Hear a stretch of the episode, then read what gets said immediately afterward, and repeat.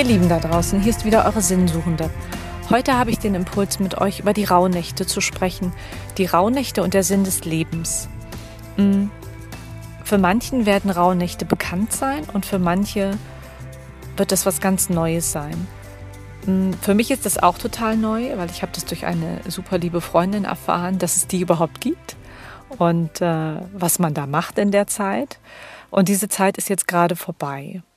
Hm, das ist immer zwischen 25. Dezember und dem 6. Januar des neuen Jahres. Und in diesen Rauhnächten oder auch Rauchnächten, weil man da früher geräuchert hat, um die Dämonen und bösen Geister zu vertreiben und eben das schöne, lichtvolle, tolle wieder ins Leben zu holen. Da geht es einfach um Reinigung, um Klärung und um Transformation von diesen schlechten negativen Energien und um das Willkommenheißen von allem Neuen. So würde ich es eher ausdrücken. Das klingt nicht so spirituell. Ähm, und das ist ein ganz toller Brauch, den es schon ganz, ganz viele Jahre gibt. Jahrtausende würde ich jetzt schon mal sagen. Kommt von den Germanen, die haben das auch schon gemacht. Und ähm, ich habe das jetzt auch mal gemacht. und ich finde, das ist ein total schöner Impuls, sich äh, dadurch vielleicht auch klar zu werden, was ich im Leben möchte. Denn es geht einfach darum, zwölf beziehungsweise dreizehn Wünsche aufzuschreiben für das neue Jahr, diese auf einzelne Zettel zu schreiben, diese Zettel schön zu falten, vielleicht in ein Glas zu packen, zumindest irgendwo zur Seite zu stellen, wo sie alle zusammen gesammelt sind und jeden Tag ab dem 25. Dezember einen Wunsch rauszunehmen, so dass man nicht sehen kann, welcher Wunsch draufsteht, und ihn zu verbrennen, entweder im Ofen oder draußen in einer Schale, je nachdem, wie man das gern möchte. Man kann die Asche auch in die Erde graben oder man kann sie auch in den Himmel pusten.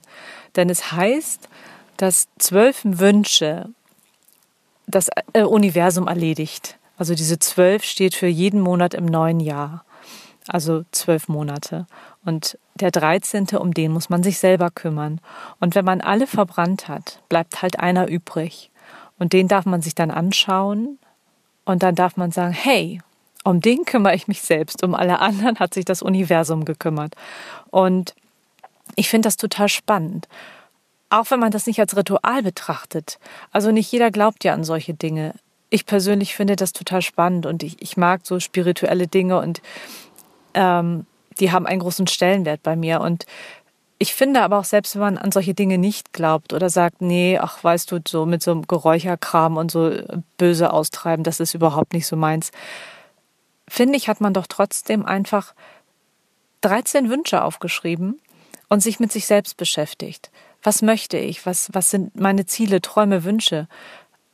Nicht nur fürs nächste Jahr, sondern grundsätzlich. Also ich beschäftige mich mit meinem Leben und ich beschäftige mich damit, wo geht's für mich weiter, wie geht's für mich weiter. Ähm, und von daher glaube ich, ist das auch eine gute Möglichkeit, ähm, dem Sinn des Lebens ein Stückchen näher zu kommen. Und egal wie man es betrachtet, äh, spirituell oder eben einfach nur Zettel schreiben. und von daher finde ich diesen Impuls so schön und äh, ich selbst habe jetzt ja auch meinen 13. Wunsch und darf mich um den selbst kümmern. Und ich freue mich darauf, weil ich glaube, das ist auch der Wunsch, der der wichtigste ist und um den man sich gerade deshalb kümmern muss. Und ähm, ja, ich bin gespannt, wie ich das löse, wie ich daran gehe und wieder einen Schritt weiterkomme, zu sagen, ja, das hat vielleicht auch was mit dem Sinn meines Lebens zu tun. Und daran wollte ich euch gern teilhaben lassen. Einfach das als Idee aufzugreifen, zu sagen, klar, warum nicht? Also entweder als dieses tolle Ritual, was es ist, oder eben ganz einfach nur als normales, okay, ich schreibe mir jetzt einfach mal zwölf oder dreizehn Wünsche auf. Und ich schaue mal, was dann passiert. Und ich werde das jetzt jedes Jahr machen, weil ich das total spannend finde. Und meine liebste Freundin macht das ja schon seit ihrer Kindheit, also schon seit, ach, ganz, ganz viele Jahre. Und die tauschen sich dann jedes Jahr immer um die Weihnachtszeit aus. Ähm, meistens um die Wintersonnenwende, die ist dann ein Tag, nee, jetzt lüge ich, die ist, glaube ich, meistens am 21. Dezember. Das ist der kürzeste Tag des Jahres.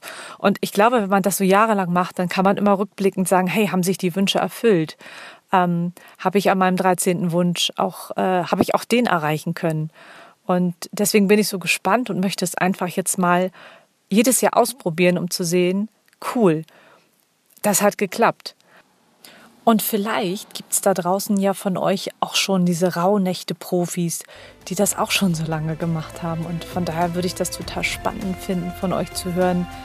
Ja, das funktioniert. Das Universum hat sich um meine zwölf Wünsche gekümmert und um den letzten habe ich mich immer selbst gekümmert. Und auch das hat gut funktioniert. Also da bin ich ganz gespannt. Schreibt mir einfach über Telegram, WhatsApp oder schickt mir eine E-Mail. Ich freue mich immer von euch zu hören. In diesem Sinne wünsche ich euch weiterhin viele Inspirationen, einen wunderschönen Tag, alles Liebe, alles Gute und bis ganz bald. Eure Katja.